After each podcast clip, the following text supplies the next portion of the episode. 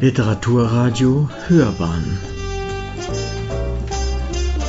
Abseits vom Mainstream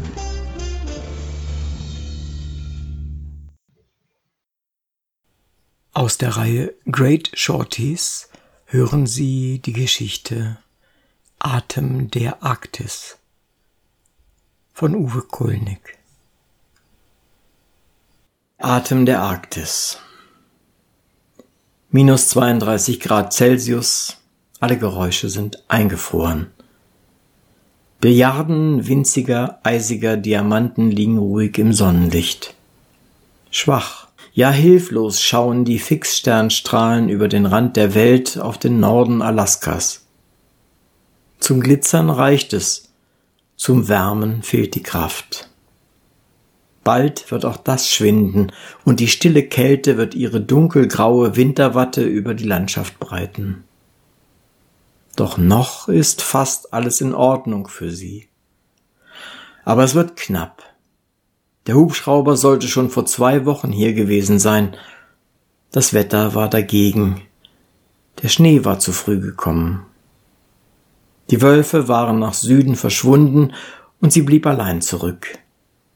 Geplant war es genau umgekehrt.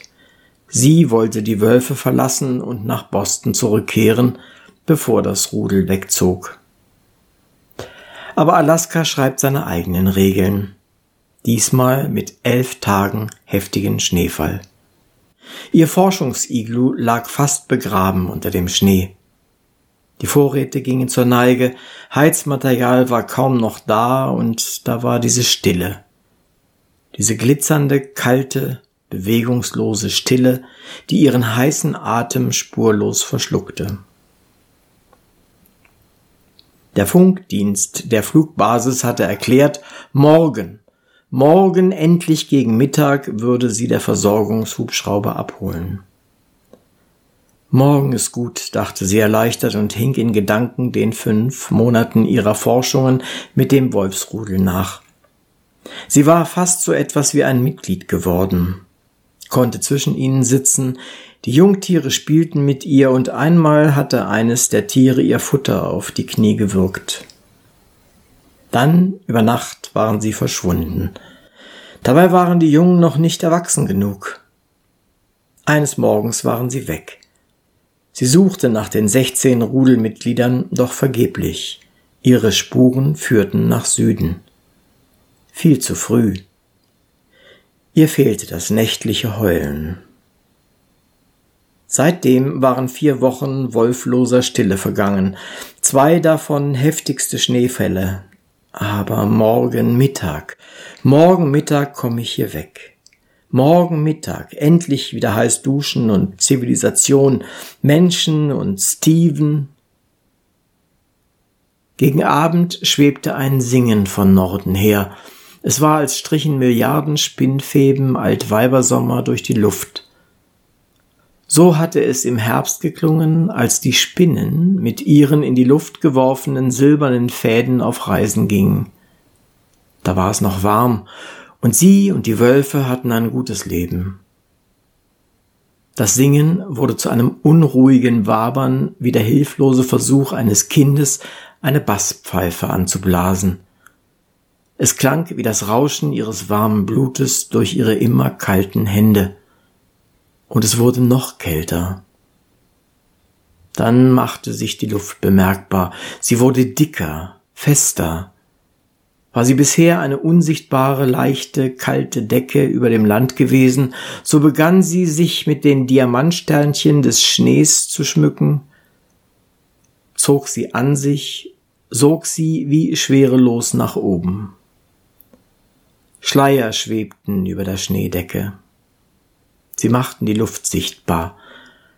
Schleier spannten sich von nichts zu nichts, tanzten im Kreis hier so winzig wie ein Pilz, dort in der Größe ihres Iglus, aber nach wenigen Metern ihres inhaltlosen Rundtanzes fielen sie zu Boden. Sie kannte das aus der Savanne Afrikas. Dort hatten ihr die graubraunen Staubteufel gezeigt, was Macht ist. Die Macht der Luft über alles Leben. Heiße Luft, die Luft raubt. Luft, die nach dem Leben greift, das sie eben erst gegeben hat, das sie immer gibt. Die Kälte schob sich durch Hände und Füße in ihren Körper. Die Diamantspiralen hatten aufgehört zu strahlen. Die Sonnenstrahlen wandten sich vom Schnee geblendet ab vom Tal und verschwanden hinter den Schleiern. Die Schneesäulen wurden stärker, wilder. Sie drehten sich wie Derwische in ihrem Kleid aus eisigem Dunst. Der Tanz wurde schneller, die Stille war einem Brausen gewichen. Die Luftstimmen stürzten auf die Wand des Forschungsiglus. Sie redete mantraartig dagegen an. Morgen Mittag kommt der Hubschrauber, morgen Mittag, morgen Mittag. Keine Verbindung mehr zur Basis, zu viel Wasser in der Luft. Der Sturm verschluckte die Funkwellen. Beim bisher letzten Funkspruch nur Wortfetzen, Morgen Mittag, Hubschrauber, Verpflegung, durchhalten, Blizzard. Ein Blizzard, auch das noch. Schon der Name des Sturms machte ihr Angst. Wo die Wölfe wohl sind? Der Wind spannt die Muskeln, streckt die Glieder und sammelt Schnee, der schon lange nicht mehr glitzert. Der Platz für den Iglu war für den Sommer gut gewählt. Für den Sommer, ja, der Sturm rast, schleppt immer mehr weißes Wasser herbei.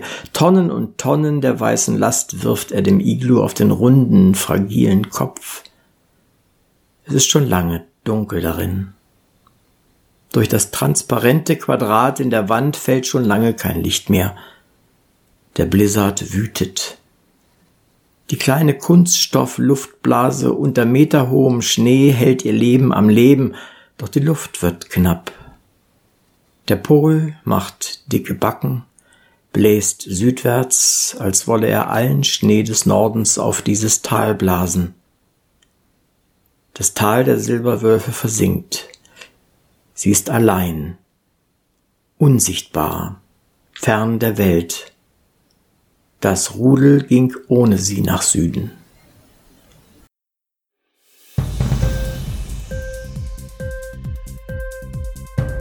Dir die Sendung gefallen? Literatur pur, ja, das sind wir. Natürlich auch als Podcast. Hier kannst du unsere Podcasts hören. Anchor, Spotify, Apple Podcast, iTunes, Google Podcasts, radio.de und viele andere mehr.